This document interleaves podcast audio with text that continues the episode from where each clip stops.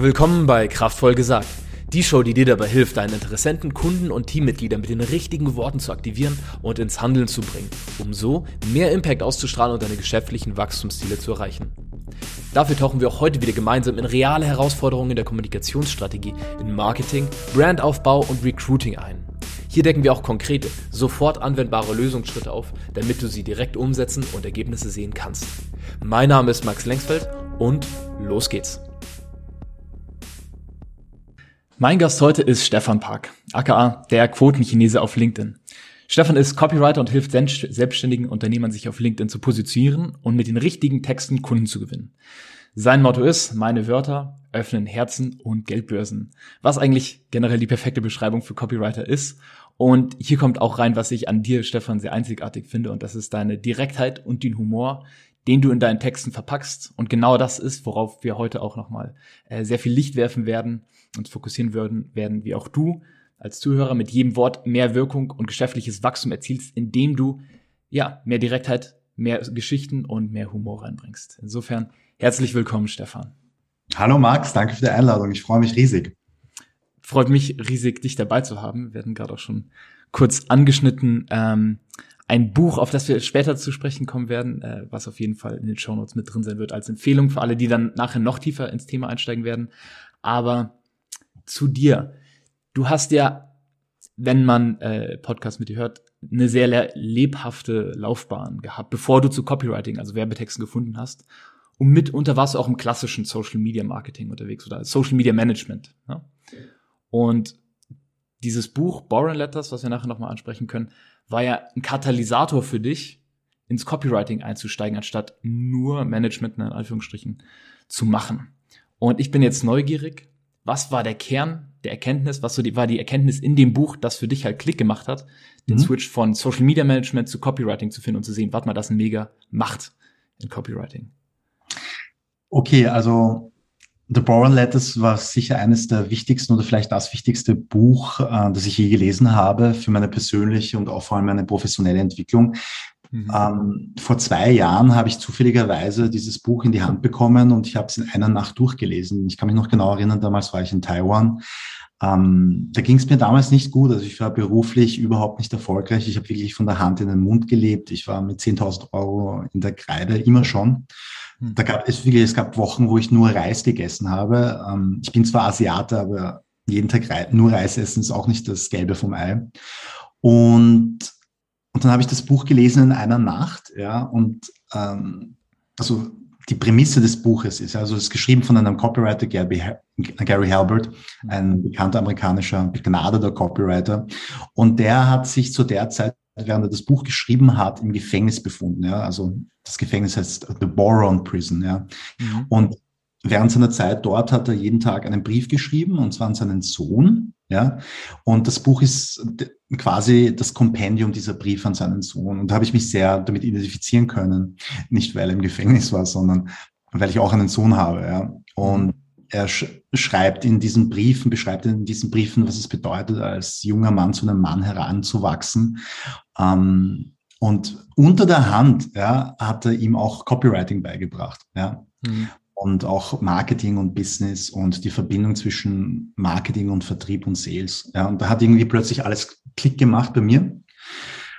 Und als ich dann, ich kann mich noch genau erinnern, um vier Uhr in der Früh war ich dann fertig mit dem Buch und ich war dann einfach nur geflasht. Ja, ich, kann, ich war so geflasht, wie als ich das erste Mal Matrix gesehen habe im Kino. Genauso mhm. geflasht war ich, ja.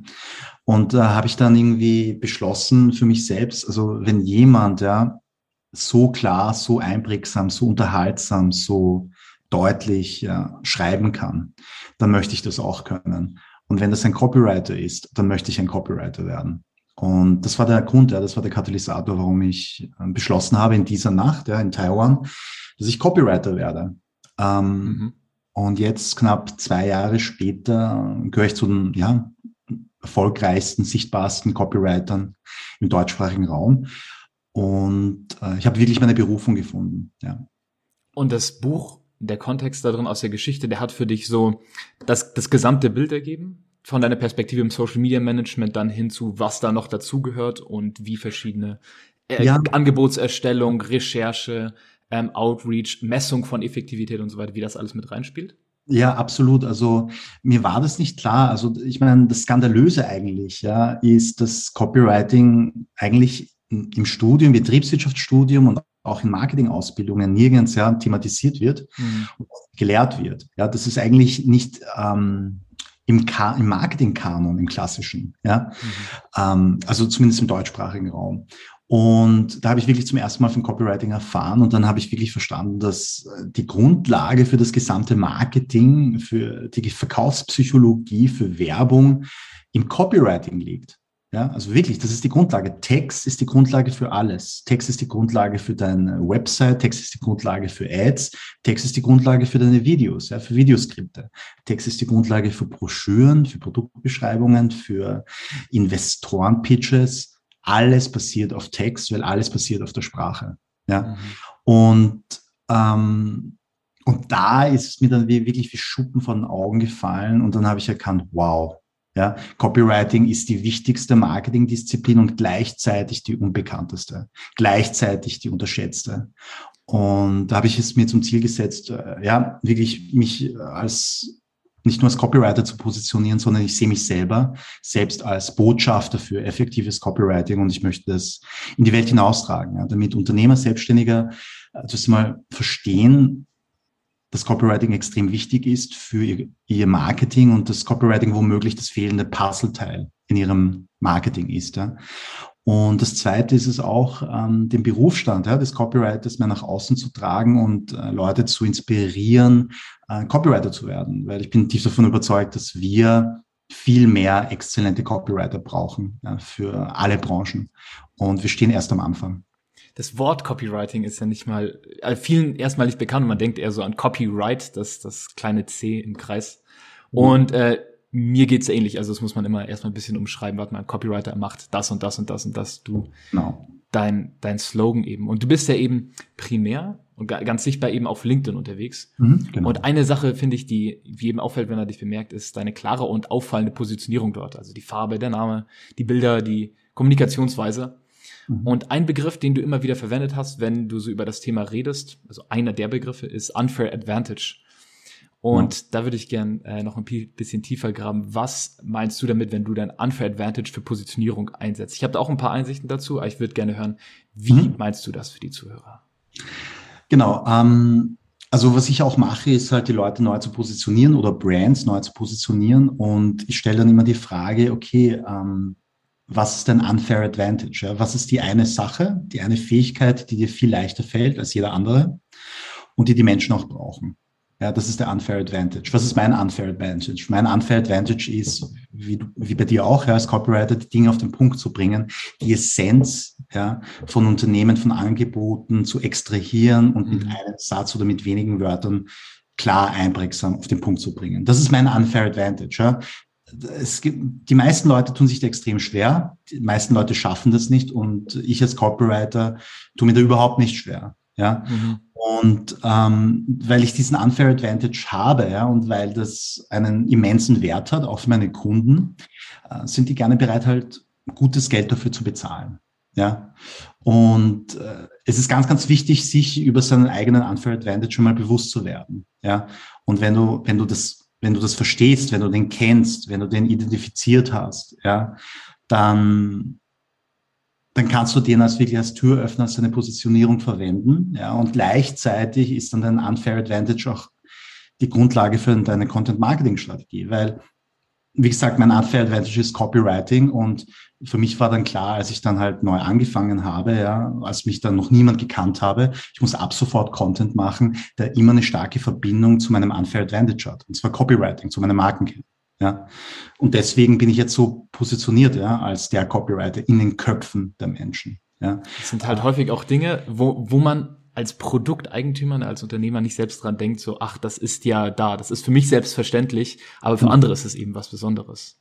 Absolut, darum geht's ja. Es hat sehr viel auch mit Selbstwert zu tun und auch sehr viel mhm. mit Self-Awareness. Ja, also ich gebe dir ein Beispiel. Ja, also bevor ich halt, wie du vorher erwähnt hast, vor dem Copywriting war ich selbstständiger Social Media Manager. Ja, aber mehr schlecht als recht. Ich habe mich da in der Rolle nie wohl gefühlt. Ja, und ich hatte damals aber schon Kunden. Ja, und mhm es war halt so, wenn die Kunden gefragt haben, hey, kannst du das auch machen oder kannst du das auch machen, ja? Und äh, ich hatte irgendwie Probleme, also immer ein Problem damit, höhere Preise aufzurufen bei Dingen, die mir leicht fallen. Mhm. Ja. ja, das ist ja, verstehst? Ansatz, ne? ja. Das heißt, ich habe nur höhere Preise angesetzt für Dinge, wo ich eigentlich wenig Ahnung hatte, weil ich das Gefühl habe, okay, das fällt mir jetzt extrem schwer, da muss ich mich jetzt extrem einarbeiten und dann ist ein höherer Preis gerechtfertigt. Aber das ist die komplett verkehrte Strategie. Wenn es anstrengend für mich ist, dann muss es ja viel wert sein versus. Genau, richtig. Es kann mir leicht fallen und es kann viel Impact haben. Genau, richtig. Und das ist ja eigentlich schlecht, weil ich meine, du möchtest ja auch keinen Chirurgen, du möchtest ja auch nicht von einem Chirurgen operiert werden, ja, dem es mhm. schwer fällt, dich zu operieren. Ja, so, ja. Das ist jetzt meine schlechteste, die mache ich mal am häufigsten. Ja, genau. Ja, du möchtest jemanden haben, der das schon tausendmal gemacht hat und das jetzt im übertragenen Sinne quasi blind machen kann. So einen Chirurgen möchtest mhm. du. Ja. Und äh, da spielst du dann für dich keine Rolle, ob der das in fünf Minuten macht, ja, oder in einer Stunde. Hauptsache, der Job wird super erledigt, ja. Und das verstehe ich unter einem unfair advantage, ja. Mhm. Und stell dir mal eine Welt vor, in der jeder nur so einen unfair advantage lebt. Ich meine, unglaublich, ja, wie viel glücklicher die Menschen wären, wie viel geiler das Leben wäre, ja, wenn das jeder so ausleben würde. Aber die mhm. meisten tun Richtig. das nicht. Ja, die meisten sind zu sehr darauf fixiert, was man, was der Markt brauchen könnte und zu wenig darauf, was sie selber wirklich Tolles beitragen können. Und das verstehe ich unter Unfair Advantage. Eine Frage, die ich meinen Klienten stelle, wenn wir versuchen, den zu finden, also diesen einzigartigen Ansatz für sie ist, und das, darüber denkt man eben initial nicht nach, warum tust du die Dinge so, wie du sie tust? Um mhm. mal ein Beispiel zu geben, einer unserer Klienten ist ein Steuerberater aus Leipzig und Steuerberater ist erstmal ein Steuerberater, kann man ja irgendwie auswechselbar machen, aber das Interessante an ihm ist, er war früh beim Finanzamt, hat mhm. quasi die Steuerhinterzieher gebastelt und jetzt fördert er nicht die Steuerhinterzieher, aber er kann auf jeden Fall, er hat auf jeden Fall ein anderes Auge auf Steueroptimierung und weiß, worauf es ankommt, anstatt halt einfach nur äh, mhm. Buchhaltung zu machen, sondern halt wirklich Optimierung zu machen. Und gerade auch, wenn wir dann ans Recruiting von ihm gehen, können wir auch sagen, warte mal, früher warst du beim Finanzamt, du hast, also dort hast du alles andere als Flexibilität. Dynamik, junges Team, flache Hierarchien. Deswegen hast du dein eigenes Team aufgebaut und deswegen machst du dein Team, baust es so auf, wie du es gerade tust, was ja dann auch wieder für gewisse Steuerberater interessant ist. Für ihn der Unfair Advantage, ja, ich war halt beim Finanzamt, wen interessiert's, aber für jemanden, der als Klient oder potenzieller Mitarbeiter dazu kommt, halt ein, ah, macht Sinn. Absolut. Stark. Absolut. Genau. Hast du noch Zielfragen, die du dann deinen Klienten stellst? Einfach, was fällt ihnen leicht oder was, mhm. was könnte ein Zuhörer sich jetzt fragen an, ähm, ja, fragen, um ja. ein bisschen so drauf zu kommen? Klar. Also die erste Frage, mit der ich immer starte, ist, was macht dich einzigartig? Ja. Und, äh, und, und das soll, das soll der, der, der Kunde, das ist nochmal, das ist Brainstorming, ja. Der Kunde sagt dann alles oder schreibt dann alles auf, mhm. wo das Gefühl hat, dass das ihn das besonders macht oder einzigartig macht. Ja, das, und danach, ja, im zweiten Schritt, äh, frage ich dann den Kunden, sagen wir, wenn wir jetzt eine Liste von 10, 15 Dingen haben, die ihn einzigartig machen, dann frage ich den Kunden im nächsten Schritt, okay, jetzt ähm, priorisiere die einzelnen Punkte. Ja, was ist Punkt eins, Punkt zwei, Punkt drei etc. Ja, mhm. das ist extrem wichtig. Ähm, weil das hat er so, so, diese Frage hat er noch nie gestellt bekommen, ja, oder hat, hat sich noch nie überlegt, was macht mich einzigartig und welche dieser Dinge sind am wichtigsten für mich oder machen mich wirklich einzigartig, ja. Und dann priorisieren wir und dann nehmen wir nur die drei Sachen heraus. Also die Top drei, ja. Das sind die Top drei Dinge, die dich einzigartig machen und die Dinge für sich, ja, machen die Person nicht einzigartig, aber in Kombination mhm Schon. Ja. Ich ja. gebe dir ein Beispiel. Ich habe diesen Prozess, ich habe selbst für mich gemacht, ja, vor zwei Jahren, als ich mich mhm. neu positioniert habe. Und die drei Dinge, die dann übrig geblieben sind, ja, sind Nummer eins, ich schreibe besser auf Deutsch, als ich aussehe. Ich bin Asiate, ja, aber das ist halt Copywriting. Mhm. Nummer zwei, ich nehme mich selbst nicht so ernst. Das ist Selbstironie. Ja. Und Nummer drei, ich habe einen guten Schmäh. Ich bin in Wien geboren und aufgewachsen. Also das ist mein Sinn für Humor. Und diese drei Dinge in Kombination, also Copywriting, Selbstironie und Sinn für Humor, also Unterhaltung, die Fähigkeit und das Bedürfnis, die Menschen zu, behalten, äh, zu unterhalten, ja, machen mich einzigartig. Ja. Und die haben zur Entwicklung meiner Personal Brand Quotenkinese geführt. Ja. Mhm. Das zahlt auf diese drei Dinge ein, die mich einzigartig machen, ein. das, das, das, die Fähigkeit und das Bedürfnis zu unterhalten, mhm. das, das glaube ich, ist so ein sehr unterschätzter Wert und ich glaube, das ist so eine, so ein Kern, den jeder in sich trägt. Selbst wenn man jetzt, ne, wenn man jetzt an jemand denkt, der sehr outgoing ist und die ganze Zeit redet, dann mhm. der hat das wahrscheinlich für sich. Aber jemand, der vielleicht eine konservative Dienstleistung im B2B ingenieursmäßig mhm. unterwegs ist, mhm. Im richtigen Setting wäre der wahrscheinlich auch sehr, sehr involviert in sein Thema und würde sehr lebhaft darüber reden und könnte unterhalten. Mhm. Das kommt vielleicht nur aufgrund von ähm, ja, okay, hier passt nicht, interessiert ja keinen, nicht zum Vorschein, aber dann im Rahmen eben in, in so einem Brainstorming-Prozess, ne, wie man ihn macht, äh, kann das dann zum Vorschein kommen und dann wird zum ersten Mal neu gewertschätzt und nach außen getragen. Absolut, ja. Die Sache mit der Unterhaltung ist extrem mächtig. Ja, zum Beispiel Kontext LinkedIn. Ja, LinkedIn gilt als das, als das professionelle, unter Anführungszeichen, soziale Netzwerk. Ja, mhm. Und die Leute ähm, setzen fälschlicherweise professionell mit totlangweilig gleich. Ja? Mhm. Ähm, oder beziehungsweise, dass jeder einen Stock im Arsch haben muss. Das stimmt nicht. Ja, was ich sehr früh erkannt habe, ist, dass das Kreativitätslevel auf LinkedIn im Vergleich zu anderen sozialen Netzwerken extrem niedrig ist. Ja, dass der Unterhaltungswert auf LinkedIn im Vergleich zu den anderen sozialen Netzwerken extrem niedrig ist. Ja. Mhm. Und das ist eine große Chance. Ja, das heißt, weil das Kreativitätslevel, weil der Unterhaltungswert auf LinkedIn generell so niedrig ist, ja, ist es ein ganz, ganz großes, braches Feld. Ja, und wenn du dann nur ein bisschen, ja, kreativ drauf bist und unterhalten kannst und gleichzeitig, ja, inhaltlichen Mehrwert lieferst, pff, ja, es war wirklich nicht schwer herauszustechen, ganz ehrlich. Und es ist immer noch nicht schwer auf LinkedIn, ja vielen Dank für die Einsicht da. Also das ist auf jeden Fall mega wertvoll, um den Kern zu finden, den man da nach außen tragen kann. Mhm. Und wenn wir jetzt ein bisschen wegzoomen von LinkedIn, aber auch wieder reinzoomen in generell eine Botschaft formulieren, äh, sei es jetzt in E-Mail, sei es in Werbeanzeigen, sei es in Postings auf LinkedIn, sei es in direkten Ansprachen, ähm, mhm. möchte ich kurz mit der Anekdote einsteigen. Ich habe vorgestern ein YouTube-Short gesehen von Kevin O'Leary. Kevin O'Leary ist in USA ein Shark Tank dabei, also ist äh, mhm. das Original der Höhle der Löwen quasi, ein Investor, Unternehmer etc. Und er wurde gefragt, was ist die eine Fähigkeit, die du sagen würdest, die am meisten einen größten Leverage für Erfolg, also sagen, im unternehmerischen Kontext darstellt. Und er meinte, früher hätte ich auf jeden Fall gesagt Ingenieurswesen, also Software oder generell, weil ein Drittel aller Ingenieure ein Patent entwickelt und dann daraus ein Business macht.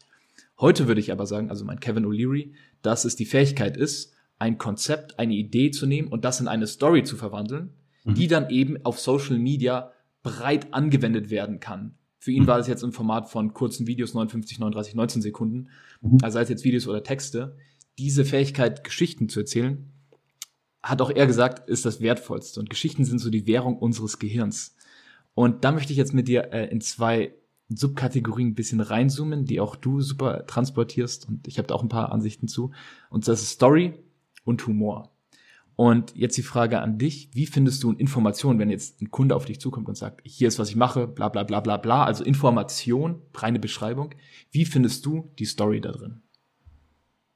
Okay, gute, äh, ich liebe deine Fragen, Max, wirklich, bravo, das finde ich sehr spannend. Ähm, es ist so, ich muss jetzt mal den emotionalen Kern finden, ja, von, von jeder Beschreibung oder von Dienstleistungsangebot. Ja. Die Sache, wir Menschen, ja, wir entscheiden immer emotional. Nochmal, immer, wir entscheiden immer emotional, ganz egal um welches Produkt es sich handelt, auch wenn es sich um ein technisches Produkt handelt. Ja. Und es gibt, es gibt einen biologischen Beweis dafür. Ja. Ähm, das habe ich mal in einem Podcast gehört. Ja. Und zwar habe ich mal gehört, es gab äh, so eine Studie ja, von, von Menschen, die mal einen, die einen Unfall hatten, so eine, also irgendwas, eine, eine schwere Kopfverletzung. Ja? Mhm. Und jene Menschen, die, die jenes Areal ja, ähm, verletzt haben, das für die Emotionen zuständig ist, ja, das irreparabel verletzt war, ja, mhm. die waren nicht mehr in der Lage, Entscheidungen zu treffen. Ja, egal welcher Art. Ja, also, also die, die, die, die Schlussfolgerung daraus ist, ja, die die Wissenschaftler von der Studie gemacht haben, ist, dass jede Entscheidung ja, seinen Ursprung im emotionalen Gehirnareal hat. Ja. Und deswegen per se ja, jede Entscheidungsfindung einen Ursprung, einen emotionalen Ursprung haben muss. So quasi ja. eine Richtung vorgibt, warte mal, was möchte ich? Und dann kommt der intellektuelle Verstand dazu, der dann sagt, okay, macht Sinn oder nicht oder Notbremse ja, oder nicht. Also die Leute glauben, dass sie aus der Ratio, aus dem Verstand ihre Entscheidungen treffen, aber mhm. physiologisch, biologisch ist es, hat es immer einen emotionalen Ursprung. Ja? Und das ist extrem spannend. Ja. Und natürlich, es gibt verschiedene Persönlichkeitstypen, denen halt äh, Zahlen wichtiger sind und andere Typen, Persönlichkeitscharaktere, die ja auf das Emotionale mehr ansprechen. Klar, diese Unterschiede gibt es, gar keine Frage. Aber die Ultima Ratio ist, ja, dass der Ursprung immer einen, einen emotionalen Kern hat von jeder Entscheidung. Ja. Und jetzt, um, um auf die Frage von dir zurückzukommen, ich habe jetzt sehr weit ausgeholt ist es, wenn ich irgendetwas höre, ja, wenn es eine Beschreibung ist, dann überlege ich mir selbst immer, okay, wie kann ich es schaffen, diese, dieses Angebot ja, zu emotionalisieren? Ja, mhm. wo ich suche dann den emotionalen Hook. Ja, und es, man findet immer einen emotionalen Hook, egal um was es geht. Ja, und äh, das ist meine, das ist meine Überzeugung, meine tiefste Überzeugung. Und du kennst es ja sicher, ja, wenn du in der Schule warst oder auf der Uni, gab's, hast du vielleicht einen Lehrer, ja, oder eine Lehrerin gehabt, ja, die komplett für ihr oder für sein Thema gebrannt hat, ja. Und da hat es keine Rolle gespielt, ja, was es war. Du fandest das Thema dann auch spannend. Ja, weil diese Euphorie, diese Begeisterung von diesem einen Lehrer oder von dieser einer Lehrerin, ja, ist, hat sich übertragen auf dich, mhm. weil sie es geschafft hat, dieses Thema emotional rüberzubringen. Ja. Und nochmal, es gibt keine Faden, es gibt keine langweiligen, es gibt keine trockenen Themen. Es gibt nur langweilige Kommunikatoren. Es gibt nur langweilige, ja, Lehrer. Ja. Und unsere Aufgabe als Copywriter, als Storyteller, als Content Creator ist es, ja, diesen emotionalen Hook zu identifizieren und daraus eine emotionale Geschichte zu weben. Jetzt, jetzt wäre ich neugierig, ähm, be bevor ich auch noch einen Tipp dazu gebe. Mhm. Gerade weil du gesagt hast, es gibt gar keine lang, es gibt keine langweiligen Emo äh, Informationen. Es, es geht nur darum, den emotionalen Hook dahinter zu finden. Mhm. Mein, ich bin neugierig, was dein langweiligstes Projekt war, das auf den ersten Blick am fadesten aussah um mhm. dir vielleicht eine, kurz eine Referenz zu geben, mein langweiligstes, wenn ich drüber nachdenke, war, es war ähm, ein, ein, ein Chemiefirma, die Baukleber hergestellt hat, damit Fassaden angeklebt werden können. Mhm. Das Interessante war dann letztlich, die haben die äh, Stadions in Südafrika für die WM 2012 oder 2008, wann sie war, mhm. äh, gemacht und dann habe ich mich halt in das Thema eingelesen, habe so gemerkt, aha, okay, die haben Riesenprobleme, diese, diese Bauherren, die letztlich auf der Baustelle sind, wenn sie das alles vor Ort zusammenbauen müssen. Aber wenn sie es fertiggestellt, was dieser Kleber erlaubt, mhm. hinliefern können, dann spart das einen Haufen Zeit und Schmerz. Und dann war auf einmal diese Leichtigkeit mit drin im total trockenen Thema. Mhm, genau. Ähm, und das war für mich auch ein großer Moment damals. Warte mal, ist wirklich alles interessant. Alles kann. Absolut. Absolut. Sein. Ja, ich meine, schau, was du erkannt hast, ist den, den Pain ja, deiner Zielgruppe zu verstehen. Ja, Du musst dich immer zuerst fragen, okay, was ist die größte Frustration, was ist das, was ist das größte Problem und damit einhergehend, was ist der größte Wunsch in der Zielgruppe? Und das ist immer emotional aufgeladen, per Definition. Ja? Und wenn du es schaffst, ja, dass also deine Kommunikation, ja, oder deine Copy oder deinen Content darauf abzuziehen, auf diesen einen Pain, ja, dann emotionalisierst du die Leute. Weil ultimativ möchtest du das Leben deiner Kunden, deiner Zielgruppe einfacher machen. Mhm. Ja. Und das emotionalisiert immer, das triggert immer die Menschen. Ja. Eine, eine, Referenz, die ich da gerne nehme, ähm, mit Kunden oder wenn ich Copywriter ausbilde in unserem Team, und das ist ein bisschen übertrieben jetzt erstmal, aber ist es Bildschlagzeilen tauglich. So, ich, ja. ich, ich weiß noch, auf dem Weg zur, zur, zur Uni damals habe ich, da bin ich immer in München an so einem, an so einem Zeitungsstand vorbeigegangen und ich habe immer so mehr oder weniger unfreiwillig die Schlagzeilen gesehen und es war irgendwie Transe also sowas geschrieben, Transe Box, Boxer K.O. im P1 oder sowas. Und ich war so, ja. okay, da, das hält wirklich an. Und ja. da ist auch eine Kernemotion dabei, ob es jetzt Überraschung ist oder, oder was auch immer dich daran mitnimmt. Da sind sehr viele Triggerworte dabei. Klar. Ähm, genau. Das ist so ein bisschen ein Referenzrahmen, den ich dafür nehme. Und wenn ich es nicht finde, wie du gesagt hast, ähm, dann, dann grave ich ein bisschen tiefer und gucke, was ist jetzt das Problem, das Leute mit der bisherigen Lösung hatten. Das heißt, mhm. wenn du bisher Bau, äh, auf dem Bau warst und die Lösung, Klebewände anzubringen, war das alles vor Ort zu machen. Und das war anstrengend und teuer und hat einfach Tage extra gebraucht. Mhm. Dann haben wir hier einen Ansatz für die Story.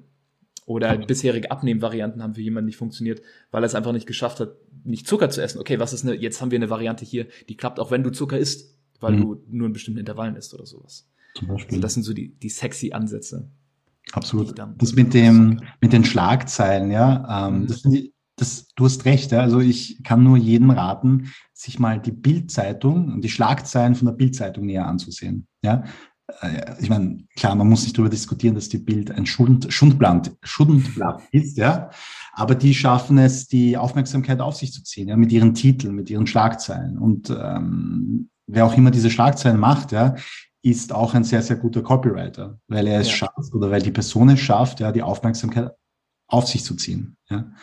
Und äh, das, das ist die Kernaufgabe von Copywritern. Also unsere Aufgabe ist es, die, die Aufmerksamkeit zu catchen und dann durch unsere Texte die Aufmerksamkeit aufrechtzuerhalten, ja, und dann durch unsere Texte oder den Call to Action ja, die Aufmerksamkeit in den Verkauf ja, zu konvertieren. Mhm. Das alles ja, macht textlich der Copywriter. Ja, und das ist der Grund, warum, das habe ich oft gesagt, ja, ein Copywriter um ein Vielfaches mehr verlangen kann als ein gewöhnlicher, unter Anführungszeichen, Artikelschreiber. Ja, weil wir unsere Texte, unsere Worte bringen unmittelbar mehr Umsatz für den Kunden.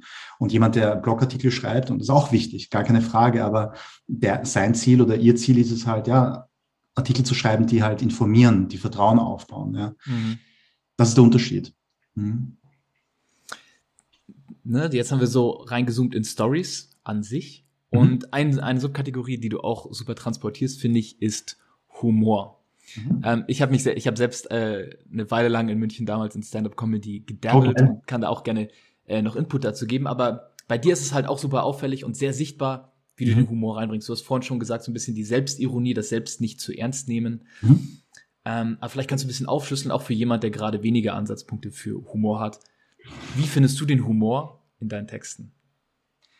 Ja, also Selbstironie ist ein ganz, ganz wichtiger Punkt. Ja, also wenn die Leute merken, okay, der Typ oder die Brand, die nimmt sich selbst nicht so ernst, ja, ist selbst nicht so verkrampft, dann automatisch, ja, ist das viel sympathischer. Ich meine, nochmal, wenn du jemanden kennenlernst, ja, da gibt's halt den coolen, lockeren Typen, ja, der auch über sich selbst lachen kann. Ja, das zieht die Leute an.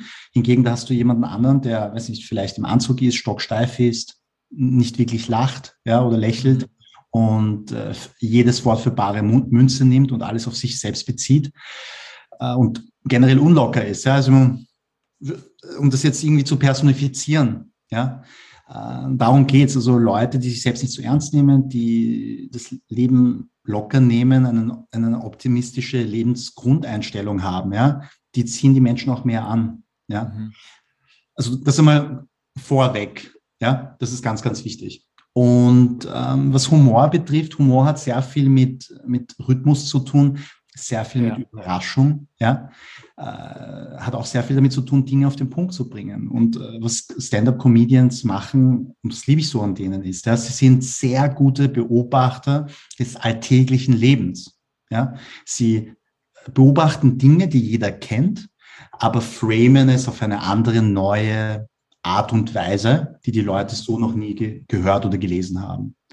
Und insofern sind Copywriter und Comedians ja, und Kabarettisten sich sehr, sehr ähnlich, ja, was ihr Handwerk betrifft. Ja. Und, und das ist der Grund, warum ich mir jetzt nicht gerne Stand-Up-Comedian-Specials anschaue. Hast, du, hast du einen Lieblingscomedian? Mein Lieblingscomedian ist Asas, Aziz Ansari. Ja. Ähm, das ist dieser Inder. Ah, der, ja, ja, aus USA. Aus den USA. In der ja. Daily Show ist er, oder? Bitte? Ist er in der Daily Show? Oder wirklich? Ähm, nein, nein das, ist, nein, das ist der Hassan der, der, der war früher in der Daily Show, aber der hat jetzt auch eine eigene Netflix-Show. Aber der Sisan Sari, der, der ist wirklich genial. Ja. Ähm, schau dir das neueste Special von ihm an auf Netflix. Also er hat mehrere Specials, aber sein allerletztes, sein neuestes. Okay, Und, verlinken. Ähm, ja, Wahnsinn. Unglaublich, wie er aktuelle Themen ja aus Gesellschaft und Politik auseinander nimmt. Ja. Ähm, der hat auch eine Tiefe. Ja, der hat auch eine Tiefe, aber ist gleichzeitig extrem witzig. Und äh, das inspiriert mich sehr auch für, für den eigenen Content. Ja. Mhm. Äh, also von Stand-up-Comedian äh, kann man, glaube ich, da sehr viel lernen und einfach das anzuschauen, Ähm, da kriegt man mit der Zeit so, finde ich, die Muster rein. Eine Sache, die mir da auch sehr hilft, äh, und das war mhm. von einem meiner Mentoren, weil ich mir sehr viel so, so Non-Fiction-Kontext, äh, Content reingezogen habe, Fachbücher lesen und genau. hier im Business-Podcast und da und die, dies und das und ständig lernen. Ja. Und was er mir äh, mal nahegelegt hatte, war einfach mal Comedy-Podcasts zu hören. Super. Selbst Comedy, aber auf Podcast bin ich da nie gekommen. Und einer, den ich da sehr empfehlen kann, ist Bad Friends mit Bobby okay. Lee und Andrew Santino.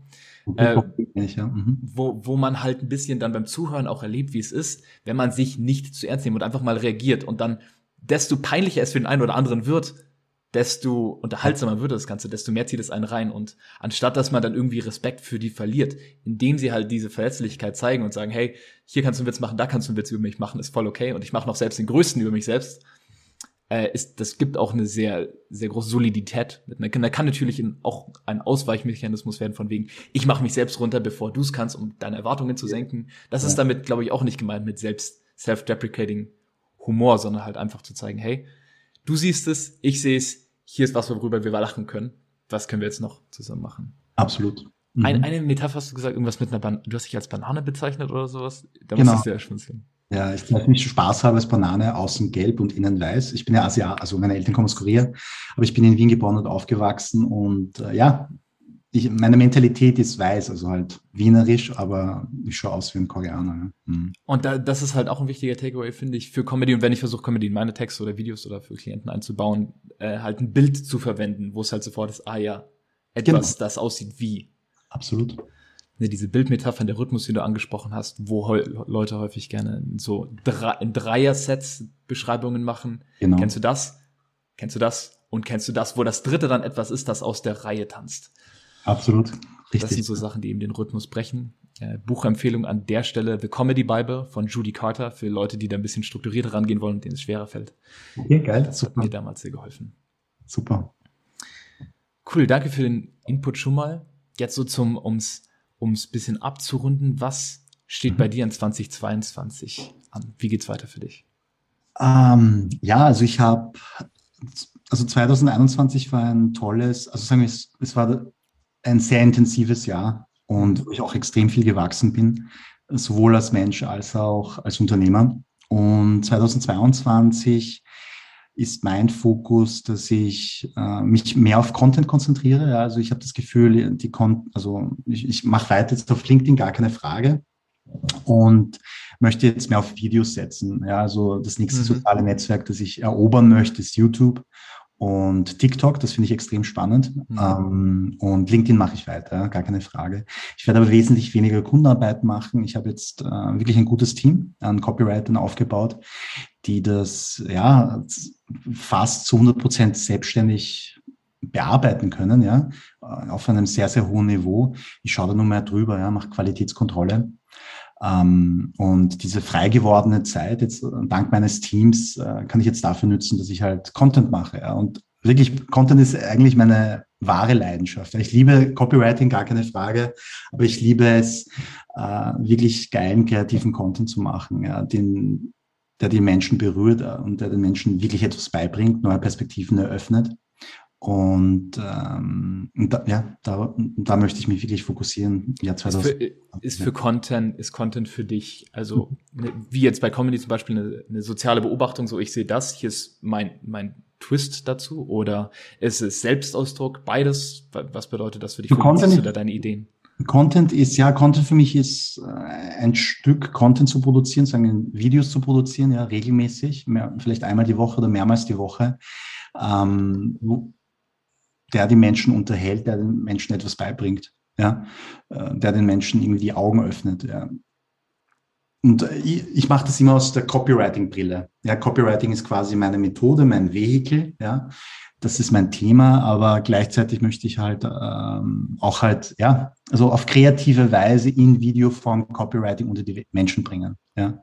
Und ohne dass es auch nur eine Millisekunde langweilig ist. Ja. Das ist mein Ziel. Und äh, darauf freue ich mich schon sehr, also, weil, also ja, da kann ich wirklich aus dem Kreativen schöpfen. Und äh, das Schöne ja, am kreativen Beruf ist, das kannst du sicher bestätigen, ist, ähm, dass du etwas aus dem, dass du etwas Neues, also dass du Wert aus dem Nichts schaffst, ja, Und, und es ist auch irgendwie ein Adrenalinkick, weil am Anfang weißt du nie hundertprozentig sicher, ob du schaffst oder nicht, ob es ja. geil wird oder nicht. Ja. Und einer der schönsten Momente ist halt immer dann, wenn du halt jetzt, sagen wir, eine Website fertig getextet hast und es fühlt sich wirklich rund an. Ja. Mhm. Du weißt ja ganz tief in deinem Herzen, pff, das ist geil. Ja. Das ist geil. Ja. Und dann schickst du es dem Kunden und dein Kunde sagt fünf Minuten später, nachdem er es erhalten hat, das ist geil. Ja. Und ihr beide wisst ja, dass sich diese Website gut verkaufen wird. Ja. Mhm.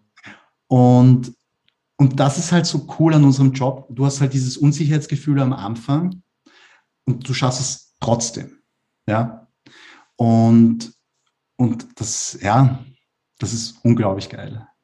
Und, kann, und, ich, kann ich bestätigen. Ja. Ist manchmal ne, natürlich dann anstrengend, wenn man so ist, okay, stimmt das, stimmt das nicht? Geht's jetzt in die richtige Richtung? Und dann aber durch dieses Auf und Ab, dann kommt so eine Richtung raus und dann irgendwann, also ich habe es mal mit einer äh, Schwangerschaft oder Geburt verglichen. Also du hast so eine Idee, also ich, ich habe jetzt keine Kinder und ich bin keine Frau, aber ich, ich ja. ne, irgendwann hast du so eine Idee und das ist so, oh, schön. Und dann wird's größer und größer und das Ding muss raus und dann ist es erstmal sehr viel Chaos, sehr, mhm. sehr viel Geschrei, vielleicht sogar ein bisschen Blutvergießen und du bist so, was mache ich hier mit? Aber mhm. am Ende, dann, dann geht so in eine Richtung, wo du sagst, warte mal, jetzt ist es, jetzt, jetzt habe ich hier was Konkretes und ich sehe, es verwandelt sich in was Schönes und es hat sein Eigenleben. So stelle ich mir zumindest vor. Ähm, und so erlebe ich auch das Copywriting oft genug. Ja, wobei ich sicher sagen muss, dass die Geburt für die Frau wahrscheinlich schmerzhaft ist als ja. Copywriter. da, das, ist, das ist dann unser Äquivalent. genau, aber ja, du verstehst, was ich meine, absolut. Das ist das Coole. Mhm. Stefan, vielen Dank für deinen Input. Wenn Leute mehr von dir finden möchten, wo tun sie das am besten? Ganz einfach. Auf Google Quotenchinese eingeben, dann findet sie mich. Werden nicht sehr viele Leute drauf bieten, wahrscheinlich. Äh. Okay, okay. Quotenchinese Stefan Park mit PH, also Stefan mit PH. Auf LinkedIn auch Quotenchinese. Äh, Quotenchinese findet man dort auch direkt, ne? Direkt, Quotenchinese. Überall. Mhm. Alles klar. Vielen Dank und bis zum nächsten Mal. Danke, Max. Super. Vielen Dank fürs Zuhören heute. Wenn dir diese Episode gefallen hat, folge der Show am besten auf Spotify, um neue Episoden sofort zu sehen, oder klicke in iTunes auf Abonnieren. Für mehr Informationen zu dieser und weitere Episoden, inklusive Links aus der heutigen Show, gehe auf maxlengsfeld.org slash podcast. Längsfeld mit AE. Also, bis zum nächsten Mal. Dein Max.